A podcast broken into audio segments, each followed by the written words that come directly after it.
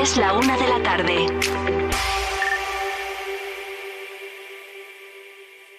Vive Castilla y León en Vive Radio. Con Carlos Tabernero.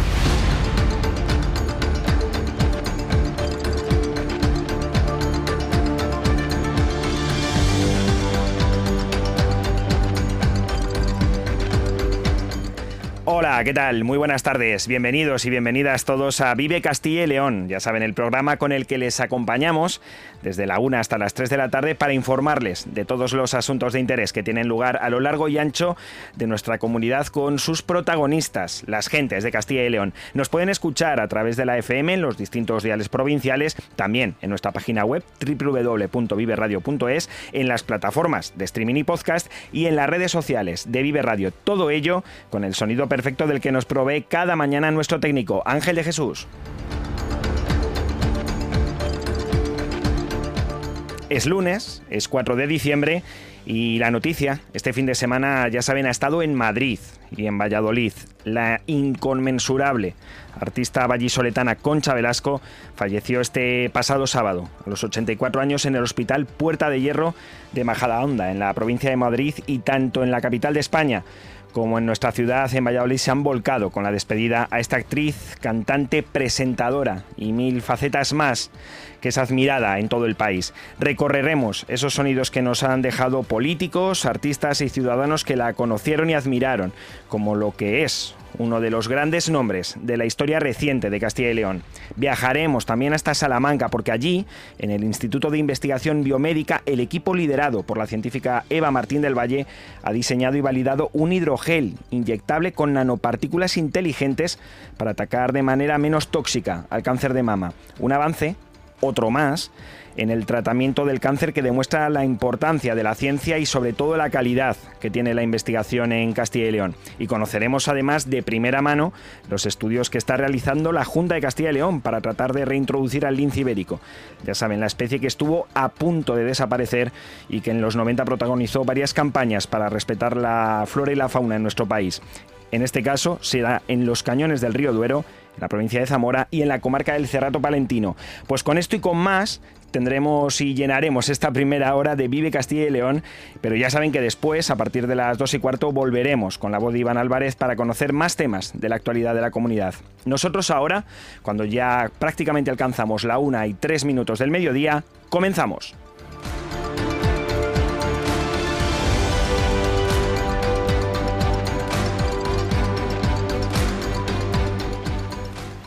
Sabemos a rosquilla y a miel, a vino, cerveza y gaseosa.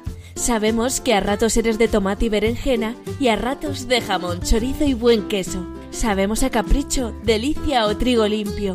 Sabemos que siempre te sabemos bien. Somos naturales, artesanos y auténticos. Somos alimentos de Segovia. Nuestras costumbres y nuestros valores, nuestro alimento. Diputación de Segovia. Vive Castilla y León en Vive Radio con Carlos Tabernero.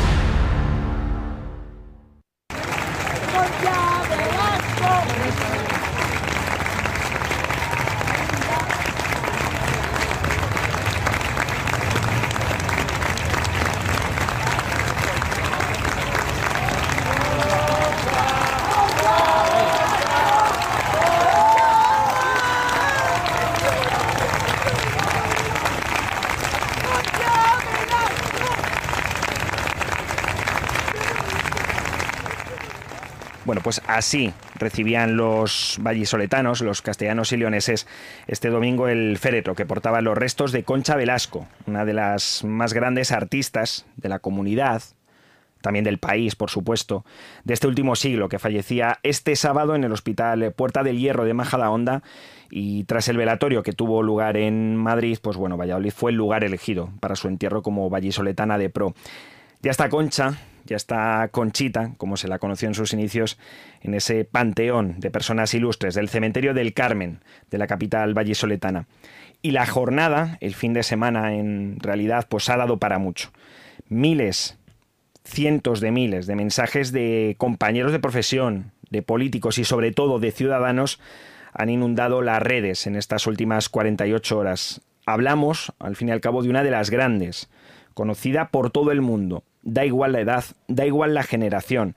Polifacética como ninguna, que hizo en su dilatada carrera de cine a radio, pasando por el teatro y pasando por la televisión. En este último medio, además, no solo como actriz, sino como cantante y presentadora.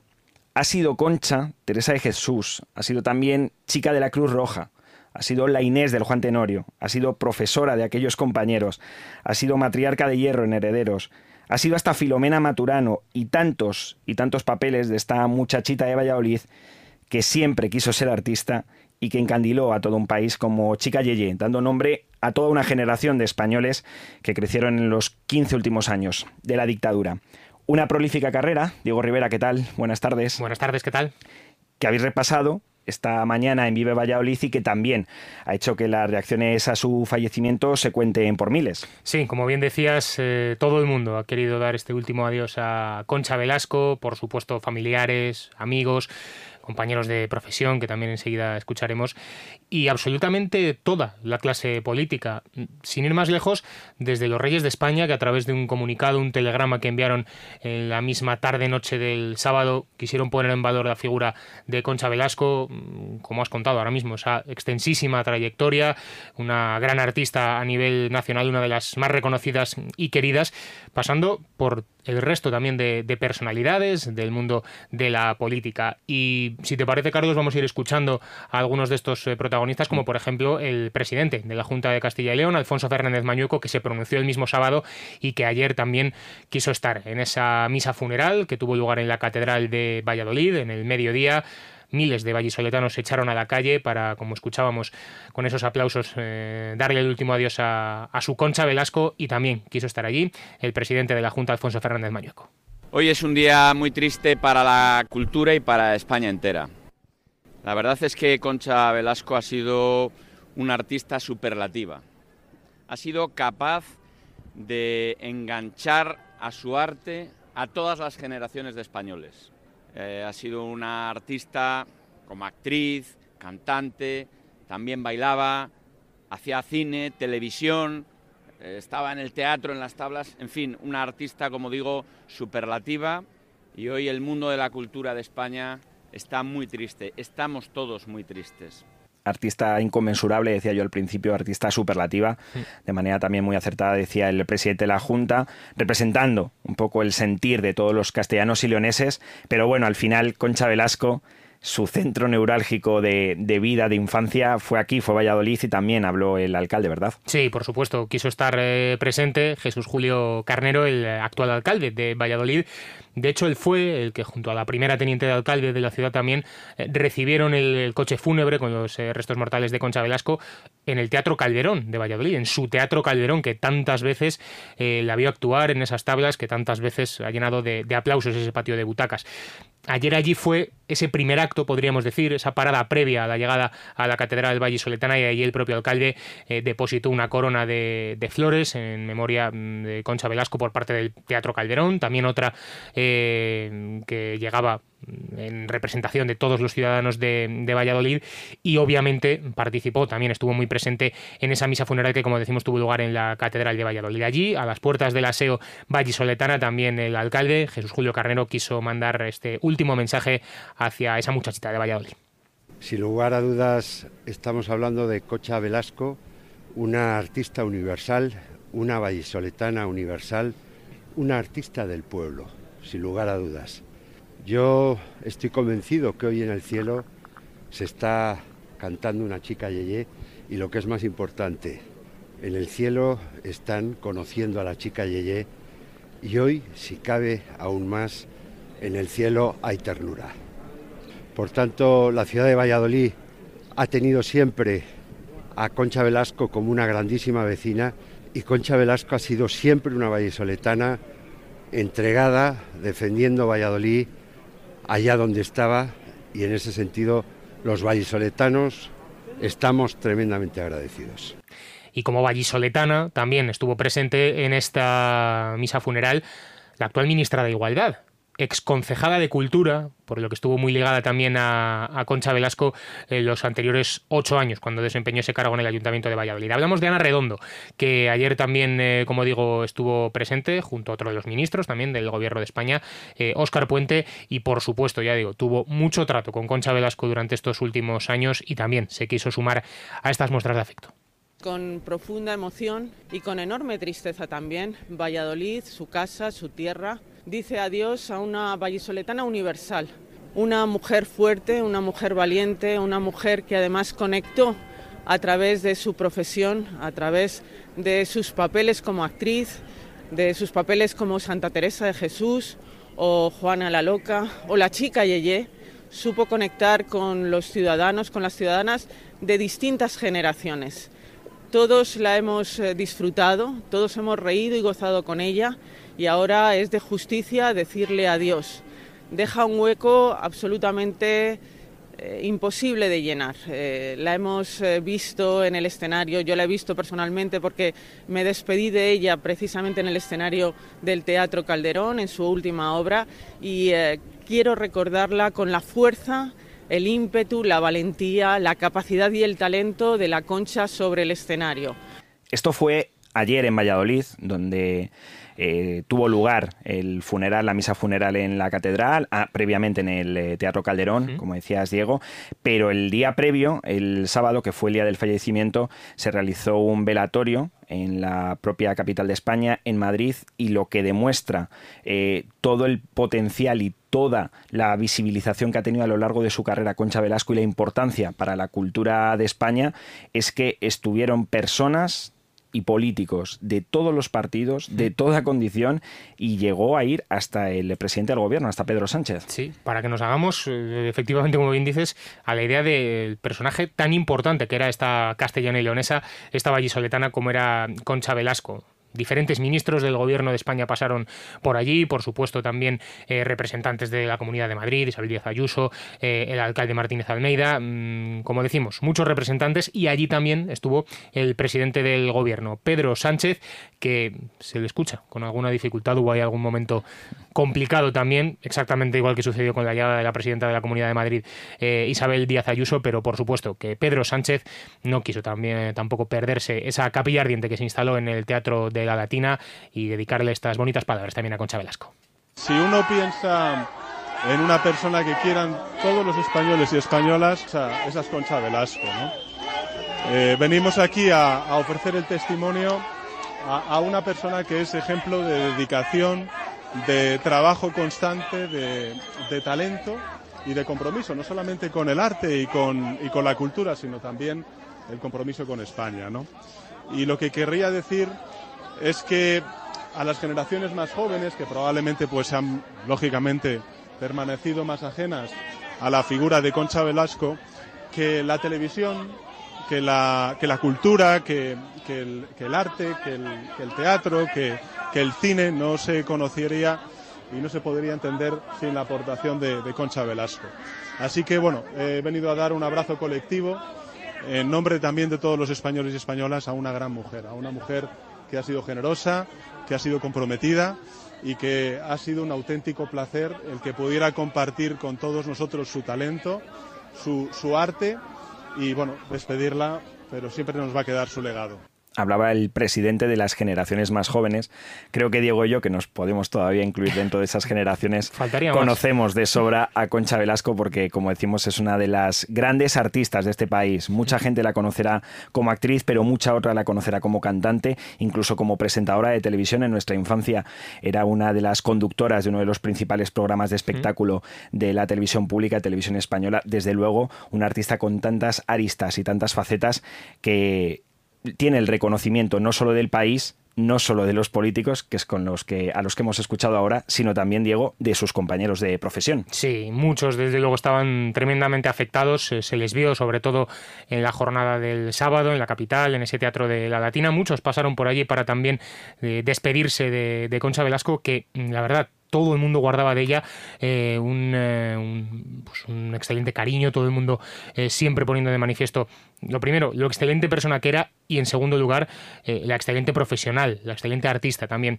que fue. Y yo creo que uno de los grandes testimonios también que dejó el, fin de semana fue alguien con quien compartió escenario, con quien compartió teatro, que fue José Sacristán muy afectado también evidentemente estuvo allí en el Teatro de la Latina y yo creo que representa muy bien el sentir de ese colectivo de compañeros, de actores, actrices, gente de la cultura en definitiva con estas palabras. Es que hay poco que decir. Eh, se ha ido eh, Doña Concha, eh, Conchita, la Velasco, la chica del barrio y la, y la eximia, la diva capaz de afrontar cualquier tipo de personaje en cualquier tipo de género y en cualquier tipo de medio. O sea que insustituible. Hay que decirle adiós a la Velasco, pero porque, entre otras cosas, es un, adiós, eh, bueno, un tanto porque no va a desaparecer porque la Velasco no desaparece. Esto no, no lo borra ni Dios. A las mujeres y a los hombres, sí, porque eh, Juanito y ella trabajaron duro por el conseguir el día de descanso y, y reclamar reivindicaciones y cosas, ¿no? Anécdotas tendríamos eh, para hacer seis programas o catorce, ¿no? Todo tipo de anécdotas. Pero hay una que resume la personalidad de Concha y es su voluntad de vencer cualquier tipo de adversidad sea en el trabajo o sea en la vida. Se ha ido alguien a quien es muy difícil, sino imposible eh, sustituir porque pocas veces se da cuando la madre naturaleza dota a alguien de tal cantidad de facultades y sobre todo, insisto, de esa capacidad de, de vencer, de salir al paso de cualquier tipo de dificultad, fuera la que fuera. Doña Concha era la hostia. ¿Para qué vamos a ir? No, no. Eh, como decía mi abuela, entran pocas en el kilo, como la Velasco. Desde luego que, espectacular. Yo creo que muy, muy, muy representativa esa, esa última frase del gran José Sacristán. Eh, muy afectada también se vio, hubo muchas más, eh, ya digo, personalidades del mundo de la cultura que se dieron cita en esa eh, capilla ardiente del Teatro de la Latina, pero a una de las personas y de las actrices que más afectada se vio por el fallecimiento de nuestra Concha Velasco fue Aitziar Castro. Es que no puedo hablar. Es que era una persona muy importante para mí hace una semana vio mi corto y me volvió a decir, cada vez que me la encontraba me decía, qué buena actriz eres y yo soy actriz por ella. Yo con tres años la veía y que yo cantaba mamá, quiero ser artista. Y ella sabía lo mucho que la quería, Manuel también, toda la familia y no solo es un referente en todos los sentidos. Así que, pues, solo diré ella, viva la vida y viva el espectáculo como decía ella que viva la vida y que viva el espectáculo. Desde luego, un gran mensaje para despedir a una de las grandes de la cultura el sábado en Madrid. Pero Diego, ayer estuvisteis, eh, Vive Valladolid, en esa, eh, en esa misa funeral ¿no?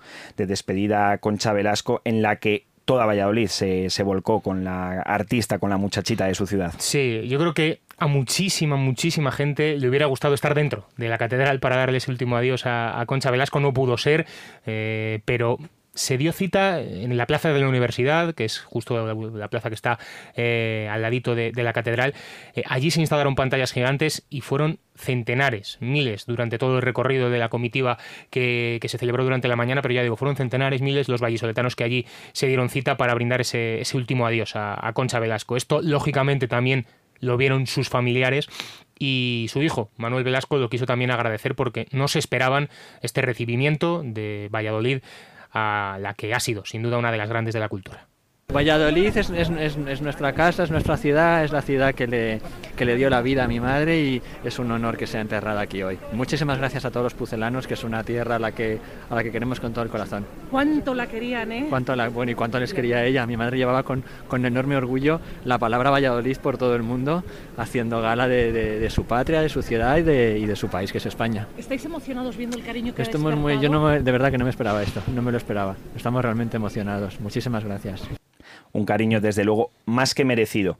El de Concha Velasco, el que ha recibido a lo largo de su carrera, cada vez que ha pisado, no solo Valladolid, sino cualquier capital o pequeña localidad de Castilla y León, cada vez que acudía para alguna representación teatral, incluso creo recordar que para algún preestreno o estreno de alguna de sus películas, y que Diego ayer también se reflejó ¿no? en todas las caras de esas cientos de miles de personas que decías que habían estado ¿no? en, la despedida dentro de la comitiva. Además, muy curioso, Carlos, el hecho de ver Mm, lo que decías tú antes, distintas generaciones. No es solo que dijéramos gente mayor, gente ya que ha compartido muchos años también viendo y disfrutando de todas estas eh, representaciones, de estas películas, de todo lo que nos dejó en definitiva Concha Velasco, sino que también había mucha gente joven que la ha visto y el propio hijo Manuel lo, lo comentaba. Dices que hay gente que la ha conocido hace dos días, por decirlo de alguna manera, por ejemplo, con su papel en Las chicas del cable, que, ya es en Netflix. O sea, es que Concha Velasco ha llegado a estar en Netflix incluso.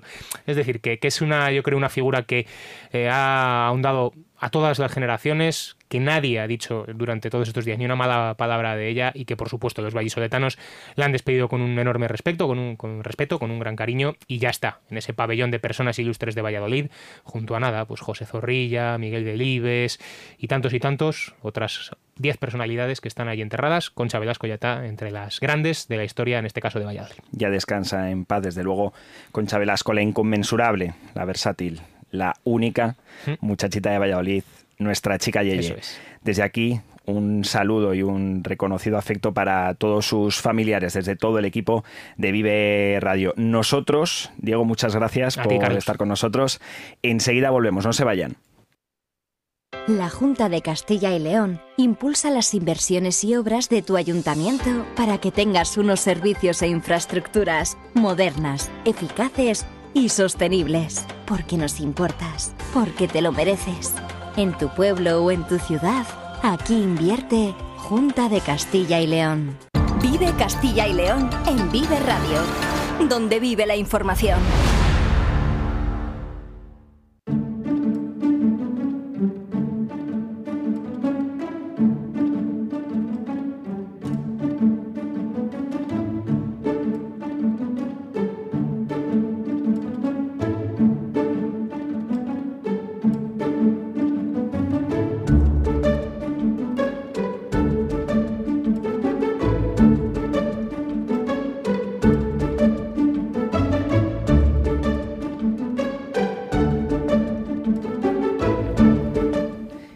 Como lo prometido es deuda, ahora con Iván Álvarez. ¿Qué tal? Muy buenas tardes, Iván. ¿Qué tal, Carlos? Muy buenas. Nos vamos a ir hasta Salamanca. Porque allí, en el Instituto de Investigación Biomédica, se ha diseñado y se ha validado un hidrogel inyectable que mejora el tratamiento del cáncer de mama. El gel termosensible que ha diseñado el equipo dirigido por la catedrática de Ingeniería Química de la USAL, Eva Martín del Valle, es menos tóxico ya que cuenta con un sistema nanotecnológico que libera los fármacos contra el cáncer en la zona localizada donde se inyecta el gel. Además, este nuevo gel permite personalizar aún más el tratamiento contra el cáncer de mama, por lo que, desde luego, Carlos, se trata de un avance relevante para la investigación de esta enfermedad y su eliminación.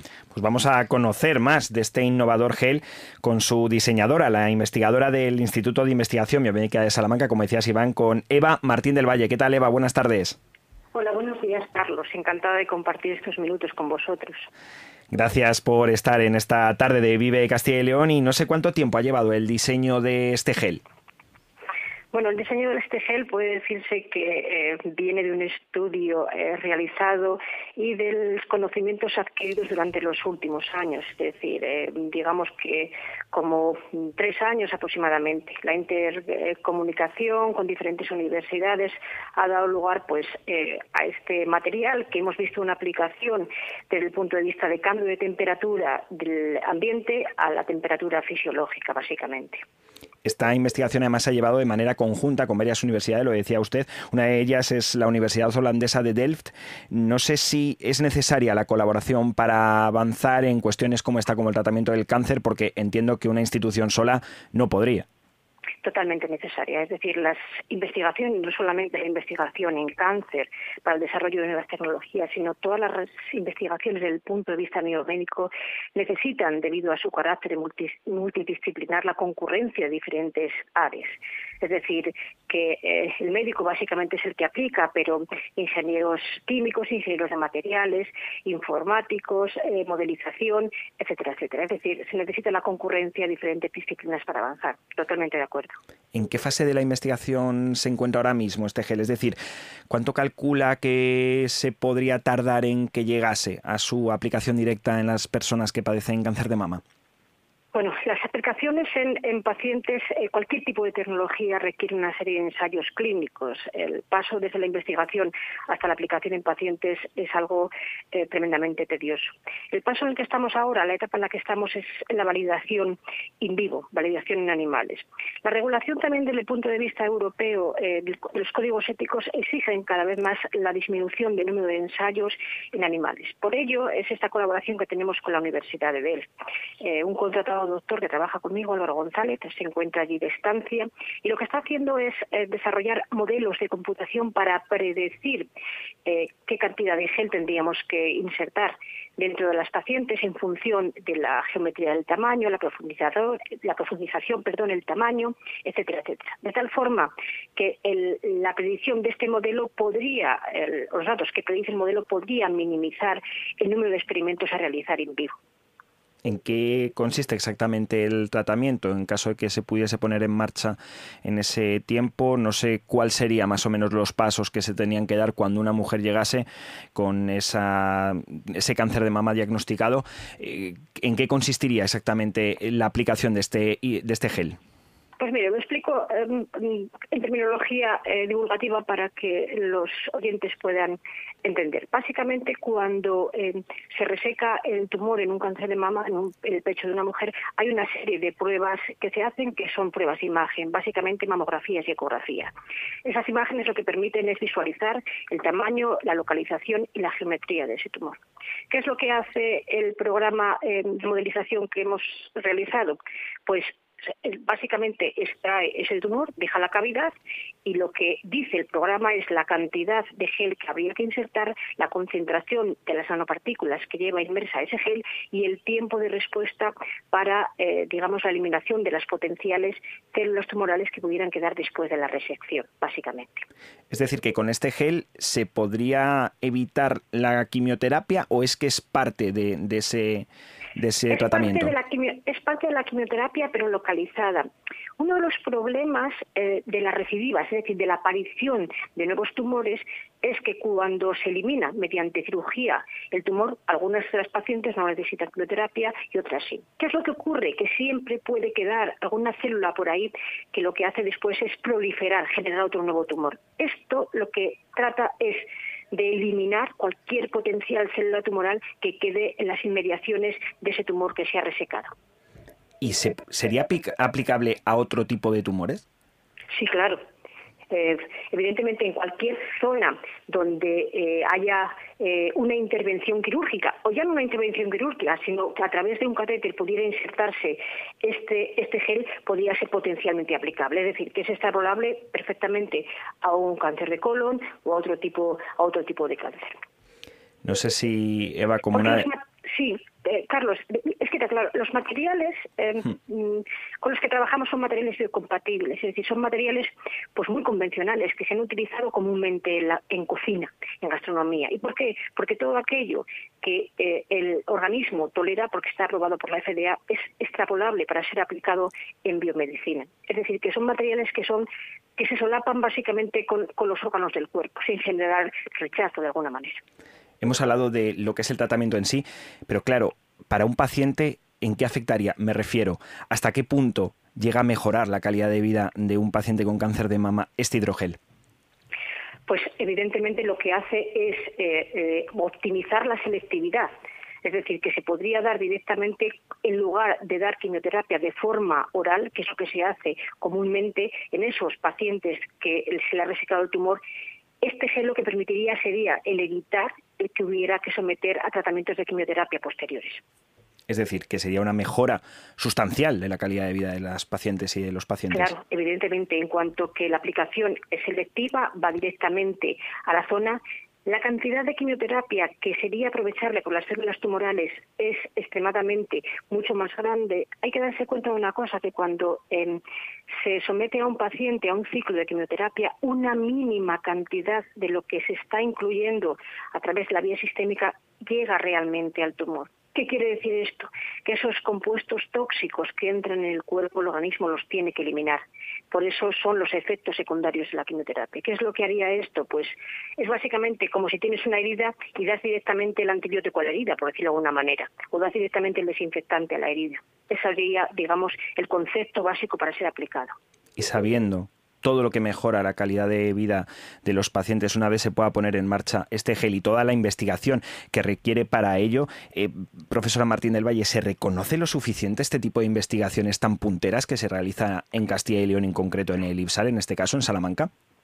Bueno, el reconocimiento es algo fundamental. Yo creo que todavía eh, a día de hoy, y esto es algo eh, particular, em, digamos que eh, la sociedad eh, valora la aplicación final, es decir, cuando se aplican realmente eh, las cosas directamente a los pacientes, lo que se hace en los hospitales. Pero para llegar, para llegar a estas nuevas tecnologías tiene que haber muchísima investigación detrás de todo esto y sobre todo también desde el punto de vista de, desarrollos en biomedicina, todavía en nuestro país hay un cierto rechazo a abrir las ventanas y a colaborar con eh, numerosos investigadores. Esto en los países anglosajones, sobre todo en Estados Unidos y en Europa, es algo que está totalmente obsoleto. Es decir, en los hospitales tienen una investigación donde involucran a numerosos profesionales de otras áreas de conocimiento. Esto en España todavía eh, digamos que cuesta un poco.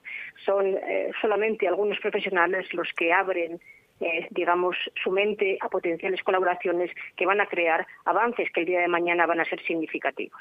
Una de las asignaturas pendientes, desde luego, en esos dos ámbitos, como comentaba la doctora Martín del Valle. Por un lado, no solo investigar, sino investigar de manera colaborativa con otros países y también hacerlo con otras disciplinas, en lo que se va avanzando, pero quizá demasiado lentamente. Y otro de los problemas, eh, profesora, también la financiación, porque supongo que en investigación básica costará más lograr esos fondos para realizar este tipo de investigaciones. Pues sí, la investigación básica eh, es fundamental. ¿Qué es lo que ocurre? Que eh, actualmente el sistema español de financiación, pues digamos, está encajonado en disciplinas. Esas disciplinas están fundamentadas por profesionales específicos no sé si me voy a explicar, eh, porque igual voy a decir algo que es políticamente correcto, pero es una realidad. Cuando eh, alguien de un área de ingeniería concurre a un panel para ser financiado en biotecnología o en biomedicina, generalmente se le suele penalizar, porque todavía no estamos abiertos a esas colaboraciones, por decirlo de alguna manera. Sin embargo, esto es algo que en Europa se premia. Es decir, cuando uno participa en los paneles del European Research Council, donde yo he participado, primero fui financiada y luego fui estar en el otro lado de la pared financiando. Son paradójicamente los proyectos multidisciplinares aquellos que llevan mayor riesgo, los que mayor tasa de éxito tienen, los que mejor son valorados, porque son aquellos que pueden contribuir al conocimiento y a dar lugar a lo que se denominan, eh, mm, digamos, eh, cosas rompedoras, que son los que pueden cambiar algo. Sin embargo, todavía en este país esto es algo que eh, supongo que irá cambiando, porque los sistemas de financiación pues van mejorando, pero necesita cambiar, abrir un poco la mente para establecer esquemas colaborativos apuntes que desde luego esperamos que tomen en consideración aquellas autoridades que tienen la capacidad para ello, sobre todo porque la investigación en España en cuanto a la calidad de sus investigadores, de la gente que realiza los estudios, de los científicos, es alta, muy alta, de las mejores de Europa y sin embargo a veces se encuentran obstáculos que como nos comentaba la profesora Martín del Valle, en otros países no existen. Así que esperemos que con la divulgación de casos como este, de este exitoso hidrogel inyectable para mejorar el tratamiento del cáncer de mama y conseguir que sea menos tóxico, pues sigan avanzando y sigan mejorando la calidad de vida de la ciudadanía. Agradecemos desde luego a la investigadora del Instituto de Investigación Biomédica de Salamanca, Eva Martín del Valle, que nos haya atendido en esta tarde de Vive Castilla y León. Muchas gracias, profesora. Muchísimas gracias, Carlos. Siempre es un placer eh, divulgar y hacer conocer a la sociedad que se siguen haciendo esfuerzos. Muchísimas gracias por vuestra llamada. Desde luego nosotros en la medida en la que podamos, seguiremos eh, dando a conocer todas estas investigaciones punteras que se realizan por parte de los investigadores de Castilla y León. No se muevan, que volvemos enseguida. Quizá buscas el ruido del caudal de un río, o tal vez prefieres encontrarte con la paz monumental de un silencio enclaustrado. A lo mejor eres de esas personas que tienen un buen gusto, capaz de catar sabores únicos. Caminas, pedaleas o corres, pero siempre tienes claro dónde ir. Y sabes que aquí tenemos tu calma, tu locura, tu patrimonio, todo lo que eres, todo lo que quieres, sin ir más lejos. Provincia de Segovia, naturalmente. Vive Castilla y León en Vive Radio, con Carlos Tabernero. Este fin de semana hemos conocido otra gran noticia, en este caso para la fauna de Castilla y León. La Junta, en concreto la Consejería de Vivienda, Medio Ambiente y Ordenación del Territorio, está estudiando la reintroducción del lince ibérico en los cañones del Duero, en la provincia de Zamora y también en la comarca del Cerrato, en Palencia. Una especie que seguro que muchos de ustedes recuerdan estaba en grave peligro de extinción allá por los finales de los años 80 y en los años 90, hasta el punto de que las autoridades tuvieron que hacer campañas de concienciación para no atacar a este animal a través de la caza furtiva y para colaborar también en su reintroducción de cara a que pudiese aumentar el número de linces ibéricos en la península. Bueno, pues esta reintroducción sigue y ahora hay dos provincias de Castilla y León, las que hemos comentado, que quizá puedan disfrutar del lince ibérico. Para hablarnos de este tema, de cómo va ese estudio para analizar la reintroducción, contamos hoy con el jefe de Servicio de los Espacios Naturales, de la Fauna y de la Flora de la Consejería de Medio Ambiente de la Junta, con David Cubero. ¿Qué tal? Buenas tardes, David. Hola, ¿qué tal? Muy buenas tardes. Bueno, la primera pregunta es cómo va ese estudio. ¿Es posible reintroducir al lince ibérico en estas dos zonas de la comunidad?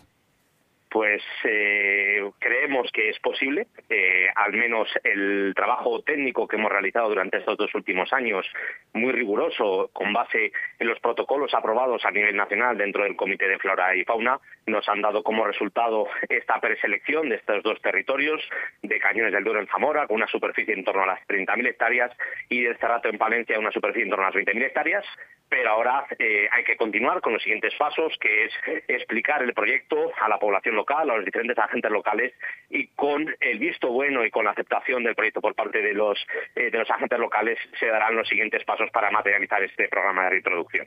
¿Esperan algún tipo de obstáculo por parte de estos agentes locales, de ayuntamientos y vecinos?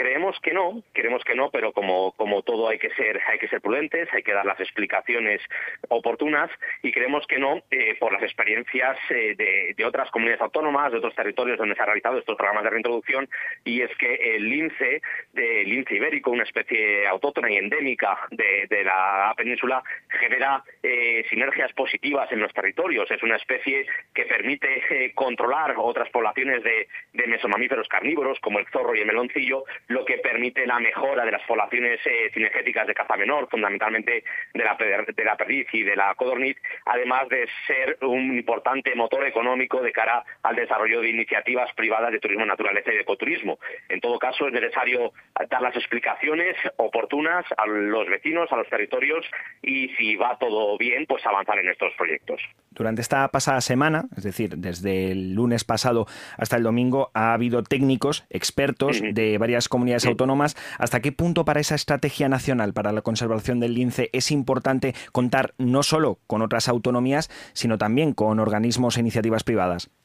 Pues, eh, a ver, ha sido un lujo y un agradecimiento nuevamente público a los expertos de la Junta Andalucía, de la Junta de Comunidades de Castilla-La Mancha y de la Fundación CBD Habitat, porque han tenido la generosidad de compartir con nosotros eh, unos días de campo intensos, magníficos y que eh, el objetivo al final era resolver dudas, validar, digamos, nuestros trabajos, nuestros modelos y en ese sentido ha sido una colaboración magnífica. Los territorios analizados han puesto de relieve la importancia y la gran calidad de hábitat para, para eh, la reintroducción del lince, entonces eh, generar estas sinergias, estas alianzas para con expertos que ya están trabajando desde hace muchos años con el lince en el territorio, pues no deja de ser una garantía también hacia la Junta de Castilla y León para cuando avancemos en estos, en estos proyectos de, de reintroducción. ¿no? ¿Cómo va la situación del lince en España después de aquellas campañas que se realizaron en los 90, después de esa reintroducción progresiva que se hizo en comunidades como, como Extremadura? No sé si han aprovechado en estos días con esos expertos de diferentes comunidades de Castilla-La Mancha y de Andalucía también para saber cuál es la situación del lince y cómo ha ido esa reintroducción, si ha sido positiva. Pues la recuperación del lince eh, está siendo muy positiva.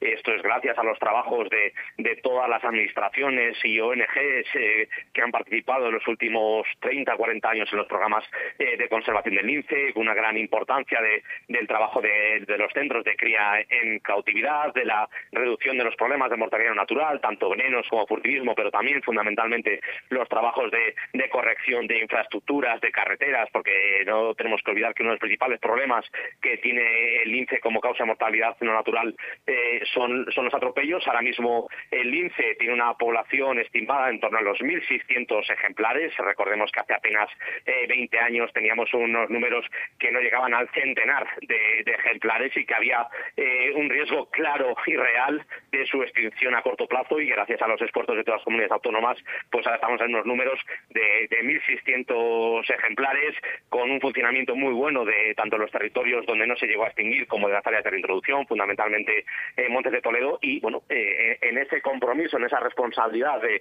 crear nuevas subpoblaciones, eh, fundamentalmente en la meseta norte, también derivadas de la adaptación al cambio climático de la, especie, pues ahí entramos eh, comunidades autónomas como la nuestra para albergar estos, estas nuevas áreas, estos nuevos territorios y que ayude a salir del peligro de extinción a esta especie endémica de la península ibérica. ¿Cómo sería el proceso? Si los ayuntamientos y los vecinos de estas dos zonas estuvieran de acuerdo y estuviesen a favor de volver a reintroducir el lince ibérico en estas dos comunidades, recordemos los cañones del Duero en Zamora y el Cerrato en Palencia, ¿cuál sería el proceso para llevar a cabo la reintroducción del lince? Bueno, pues eh, todos los pasos y todos los trámites están reglados dentro del Comité de Flora y Fauna, dentro del grupo de trabajo. Nosotros ahora, a la vuelta del nuevo año, empezaremos este trabajo de participación con la población local y si va todo bien, pues a lo largo del año que viene eh, presentaremos eh, los estudios completos al Ministerio, estudios que a nivel técnico ya han sido eh, validados y aprobados por el grupo de trabajo. Hace apenas 10 días tuvimos la reunión del grupo de trabajo del INCE, donde presentamos ya estas dos áreas preseleccionadas y que cumplieron eh, las expectativas de, los protocolos y, por tanto, a nivel técnico estas áreas ya están preseleccionadas, pero bueno, ahora falta el estudio de otras variables complementarias y fundamentalmente de la población local. Bueno, pues eh, el objetivo nuestro es acabar durante el próximo año estos estudios y, bueno, no queremos precipitarnos, ¿no? Porque, porque es muy importante seguir los ritmos y los pasos que que, esta fase de participación eh, nos indique para no, eh, para no anticiparnos eh, y no dar fechas de la reintroducción, pero desde luego si, si fuera viable a nivel de la población local, que esperemos que, que así lo sea, pues bueno, más, más pronto que tarde podríamos tener en nuestro territorio una población de lince, pero también supeditado ¿no? a otras iniciativas en otros territorios, al abastecimiento, digamos, de las áreas de reintroducción actuales con, con los linces derivados del programa de cría. Es decir, hay otra serie de variables que influirán en cuándo se inicia formalmente, digamos, sobre el terreno este programa de reintroducción, pero lo fundamental es ya en enero estar trabajando en los territorios y en función de esos trabajos son los que nos irán delimitando cuáles son eh, nuestros hitos o nuestro cronograma de trabajo. No sé si se ha planteado en algún momento volver a introducir también el lince en aquellas comunidades, en aquellas zonas de la comunidad donde se habían documentado por última vez, como en Gredos o en el Alto Alberche, en Ávila y también en la Sierra de Francia, en Salamanca. Sí, sí, sí. Nosotros este trabajo eh, que, que, bueno que hemos presentado, ¿no? Y que hemos comunicado esta esta semana viene derivado de más de un año de análisis, de aplicación de los protocolos eh, respecto de la idoneidad de hábitat, de la aplicación de los, de los modelos de hábitat y de las densidades de conejo. Nosotros cuando empezamos eh, con este proyecto hace ya más de dos años, pues de forma intuitiva nos hacía pensar que las zonas de, mayor calidad pues serían las zonas del sistema central, más próximas a las poblaciones de Extremadura y de Montes de Toledo, pero tras analizar eh, los modelos y, las variables fundamentalmente de conejo hemos comprobado que las densidades de conejo, tanto en el sistema central como, como en Ávila, incluso en Segovia, pues no alcanzan los niveles eh, óptimos que establecen los protocolos, que son, bueno, pues unos trabajos técnicos eh, protocolizados que establecen un número mínimo de 20 letrinas por kilómetro. Entonces, en la aplicación de estos modelos y de estos trabajos de campo, eh, tenemos que indicar que hemos recorrido más de 700.000 hectáreas, es decir, cerca de una décima parte de la comunidad autónoma ha sido muestreado a pie para conocer las densidades de conejo y tras la aplicación de estos modelos, tanto de hábitat como de conejo, las zonas finalmente preseleccionadas han sido la comarca de Cerrato en Palencia y Caños del Duero en Zamora. Perfecto, pues muchísimas gracias al jefe de Servicio de Espacios Naturales, a Cubero, por atendernos en esta tarde de Vive Castilla y León. Muchas gracias, un saludo. Vive Castilla y León en Vive Radio, con Carlos Tabernero.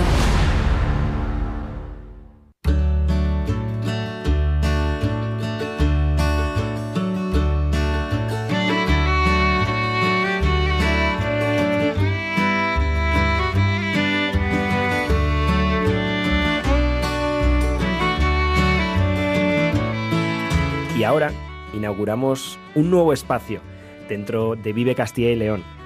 Lo queremos llamar, se quiere llamar, porque ya tiene vida propia, de Quilama a Celama, para recorrer toda nuestra comunidad y toda su variedad artística y literaria, que es de lo que quiere tratar y de lo que queremos hablar en esta sección. Y hablo muchas veces en plural, ya lo han oído en estos primeros minutos, porque quien me acompaña en esta sección y quien espero que me acompañe durante muchas más ediciones de este Kilama Celama es uno de los mayores expertos en arte y en literatura de nuestra comunidad y además un gran periodista, como es eh, Paco Gómez. ¿Qué tal Paco? Muy buenas tardes.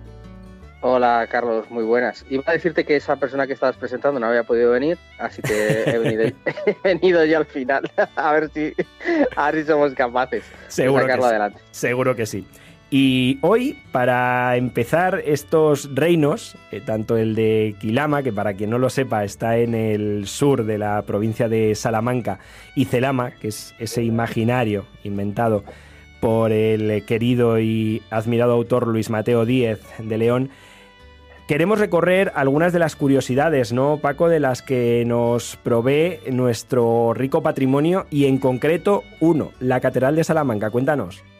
Bueno, sí, quizá lo, primero, Carlos, si te parece, eh, explicamos que hemos pensado un título que sea un poco expresivo, como bien decías de la sección, ¿no? De Quilama a Celama. Quilama es el territorio eh, mítico de Salamanca por excelencia, ya hablaremos de ello, junto con las batuecas, junto con otros muchos que hay en la comunidad, y nos lleva ese pasado legendario, rico en, leyendas, rico en bueno, naturaleza también, bueno, rico en muchas cosas en antropología. Y Celama efectivamente es el reino imaginario de Luis Mateo Díez, nuestro bollante premio Cervantes, que nos lleva a hablar de, los muchos y muy buenos autores que ha dado esta comunidad. Además tenemos uno en el extremo sur, otro en el extremo norte, supuestamente, es figurado.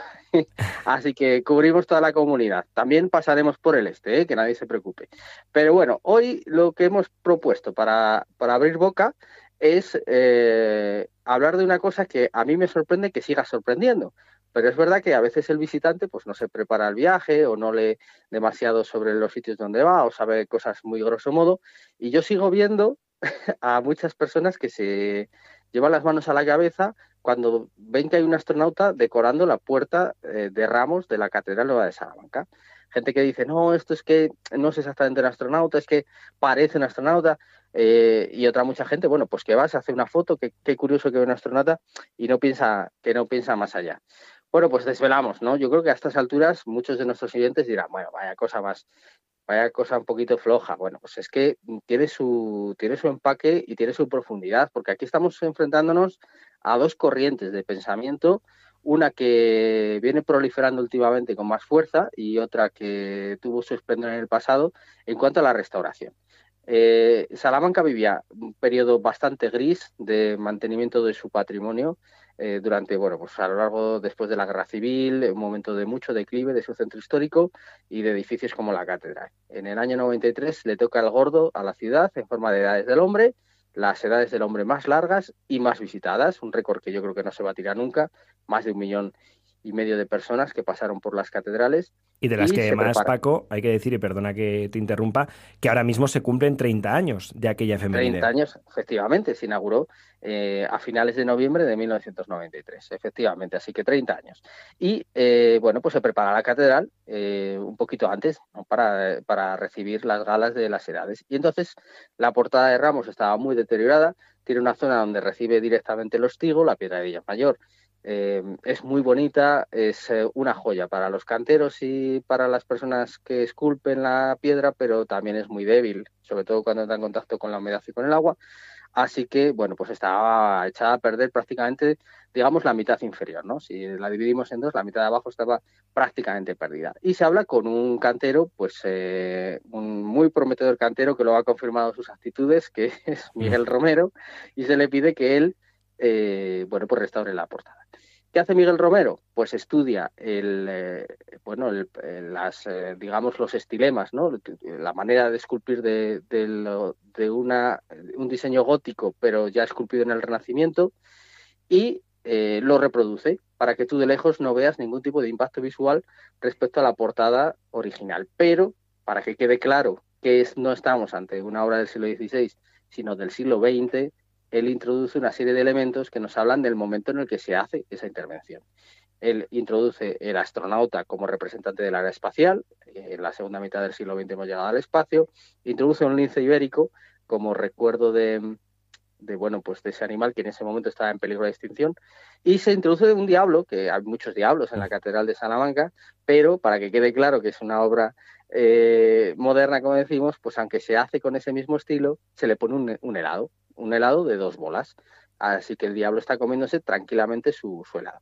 Luego hay más cosas, hay una cigüeña, hay un conejo, un conejo o libre que una de las personas que se encontraba allí a la puerta habitualmente, pues eh, pidiendo algo de dinero a los turistas, pues inventó que era el conejo de la suerte, que tocarlo daba suerte y se ve también a simple vista que que está sobadísimo porque, bueno, pues eso hizo fortuna y aunque ya esa persona ya no está, pues hay gente que sigue tocando. Llamamiento, no tocar el patrimonio, por favor. En general, eso es. No solo la, liebre o el conejo que no da ninguna suerte. que no da ninguna suerte. Pero todo lo que da. Como norma, si está tallado en piedra, si parece antiguo, por favor, que no se toque.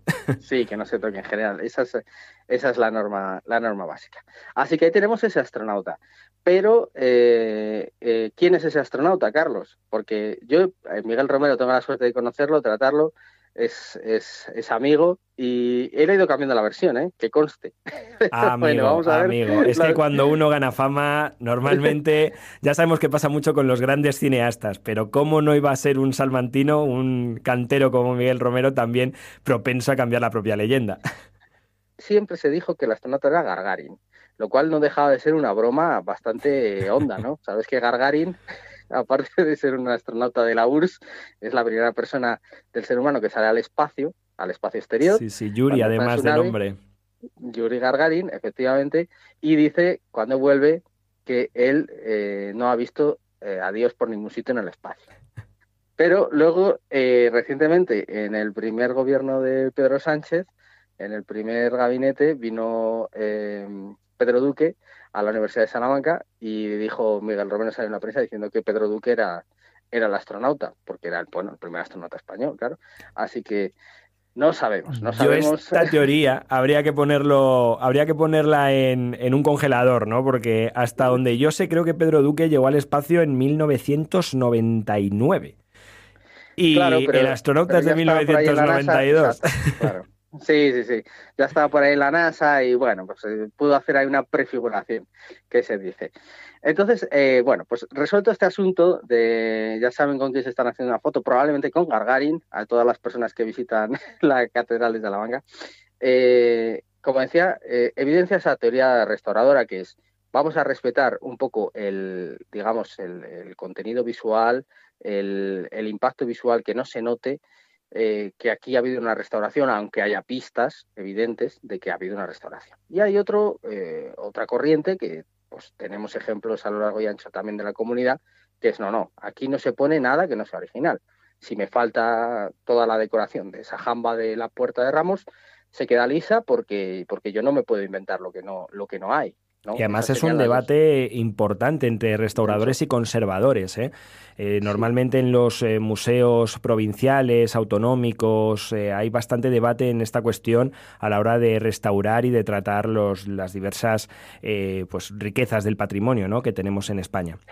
Claro, y, luego hay una tercera que ya está un poco fuera de concurso, que es la del celebérrimo Violet Leduc, ¿no? que es este restaurador francés que directamente lo reinterpretaba, ¿no? Directamente, pues, por ejemplo, eh, ¿qué hacía Leduc? Pues llegaba a Notre Dame y dice, pues aquí quedaría muy bien una aguja gótica en el, ¿no? en el cruce de las naves y la cascaba allí. Nunca había existido, pero, eh, o bueno, o reconstruye totalmente la ciudad de Carcassonne haciendo una cosa ideal, preciosa, eh, súper bonita, súper regular, pero eh, que posiblemente no se parezca nada a la realidad. Para que el oyente se sitúe, Paco, una posible eh, seguidora de los preceptos de Leduc podría ser aquella que modificó el Cristo de Borja. Aquel exceomo famoso. Sería una leduquiana. sería una leduquiana. Bueno, yo es que ahí nunca sabremos qué pasó. Inspirada seguramente por, por fuerzas superiores. Digo, esto lo arreglo yo en un momento. A ver, la obra, sinceramente, pues era una obra correcta de academia, tampoco es que fuera algo, ningún tesoro, ¿no? Pero ella dijo, bueno, pues le doy aquí cuatro pinceladas y ella siempre sostuvo, recordemos, que es que cuando saltó a la fama estaba a medio terminar, que no la dejaron a de trabajo, no sabemos, siempre parecía más el homo de Paquirrin, aunque se llame, aunque se llame de Borja. Bueno, te preguntaba, Carlos, si esto de hacer bromas sería algo propio de nuestro tiempo, bromas de cantero, como esa que decíamos de Miguel Romero y su Gargarín, o, ha ocurrido a lo largo del tiempo. Y tenemos ejemplos de, muchas cosas. Mira, en, Palencia eh, tenemos un, los, palentinos lo saben bien, tenemos en su catedral un fotógrafo, un fotógrafo retratado, eh, bueno, pues como eran los fotógrafos a comienzos del siglo XX. Es un homenaje a, un fotógrafo que, que, se llamaba José Sanabria y el arquitecto que, el escultor Jerónimo Arroyo, el arquitecto en este caso, el restaurador, pues le pide al, a, las, a las personas que hacen esa restauración que, que lo introduzcan. Entonces, en una especie de gárgola que hay en una de las portadas, que bonita es la Catedral de Palencia, por cierto. Cierto. que hay que decir, hay que decirlo más.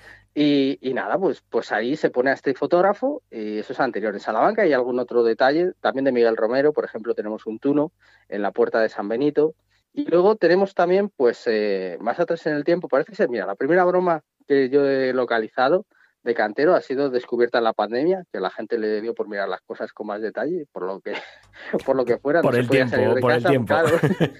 y tenemos un autorretrato posiblemente de un cantero en la Catedral de Santiago del siglo XII. Ahí tenemos un autorretrato de un cantero en plan un poquito burlón y parece ser que es una broma que, bueno, quedó ahí en un espacio que es verdad que estaba como detrás del tránsito más habitual y ahí se, ahí se localizó. Y luego eh, tenemos pues eh, otras, como, como estábamos comentando, pues otras cosas que son originales y son bromas o no de canteros o son eh, rasgos más particulares. Tenemos como yo creo como, como gran epicentro la rana de la Universidad de Salamanca. Ya hablaremos claro y tendido si tenemos oportunidad, ¿no, Carlos? De, la rana y todo lo que y todo lo que tiene ahí detrás. Y la curiosa conexión que tiene con la Universidad de Valladolid, ya hablaremos de ello, sí. Sí, sí. Y, fíjate, y a Valladolid iba yo, porque eh, una de las fachadas más bonitas que tenemos en, en, Valladolid, que es la de San Gregorio, ¿no? La Museo Nacional de, Escultura, pues eh, tiene eh, la incorporación de los llamados salvajes la gente se, habrá fijado, esas eh, personas como muy peludas que están ahí talladas, que se convierte en un motivo em, pues muy recurrente. Tenemos salvajes o peludos, pues también en Béjar, tenemos eh, en otros puntos de Castilla y León, y, especialmente bien hechos, digámoslo así, en San Gregorio. ¿Por qué es, por qué es importante que estén ahí? Porque, pues casualidades, poco después de que se acabe esa fachada, que serían el, bueno, pues ahí en el siglo XIV-XV, pues poco después, en 1551, ya sabemos que se celebra allí el gran debate de la controversia de Valladolid sobre si estas personas tienen alma o no tienen alma. Que, bueno, cosas que se pensaban en el siglo XVI, ¿no? Sí, mundo, y donde además la escuela de Salamanca tuvo un papel fundamental. Claro, como, como colegio dominico que era San Gregorio, pues ya sabemos que los, los dominicos de, de Salamanca, pues eh, en este caso fueron defensores de que había que tratarlos como gente, porque eran gente, señor, ¿no? Decían, decía el padre Vitoria, así que de ahí viene el jus gentium, el derecho de gentes, todos, eh, el derecho natural también romano, eh, todos somos gente, así que todo el mundo tiene los mismos derechos, aunque sea negro, azul, verde o si lo hubiera... amarillo, como, los fruitis. tuviera más pelo o tuviera, o tuviera menos. Así que ahí tenemos un montón de cosas para fijarnos en las fachadas. Por cierto, los dominicos de Salamanca, eh, vamos a poner deberes a, a, los oyentes, ¿te parece? Perfecto. Eh, tenemos em, la fecha en la que se acaba la fachada en una de las piedras con la que se lapida San Esteban. Eso se puede buscar. Eso con buen ojo se localiza. Pero es que además tenemos un unicornio. Original, esa, ¿eh? sí que no lo sabía yo, ¿eh? Sí, sí, un unicornio original. Y además hay una preciosa alegoría, el nacimiento de la primavera, para que las personas se sitúen como el famosísimo cuadro de, Sandro, Botticelli. que está en la Galería Uffizi, ahí en, Florencia. En Uffizi en Florencia, efectivamente, pues eh, ese mismo motivo iconográfico en la fachada de una iglesia. ¿Qué te parece? Pues maravilloso, eh, la verdad, que tengamos tanta riqueza dentro de nuestro patrimonio, tantas pequeñas semblanzas de, esta historia tan rica, ¿no? De la que está nutrida Castilla y León. Muchísimas gracias, Paco, por toda esta gran información. Ya saben, nuestros oyentes, que todos los lunes podrán tener a Paco Gómez aquí para informarles y sobre todo dedicarles estos minutos de conocimiento sobre no solo el patrimonio, sino también todo el arte y la literatura de la comunidad. Gracias de nuevo, amigo, por acompañarnos en este momento, en este ratito de Vive Castilla y León. Un placer. Hasta, hasta pronto. Y tras esta clase de historia y de curiosidades, nosotros volvemos en la voz de Iván Álvarez a las dos y cuarto. Ahora se quedan con los servicios informativos de Vive Radio.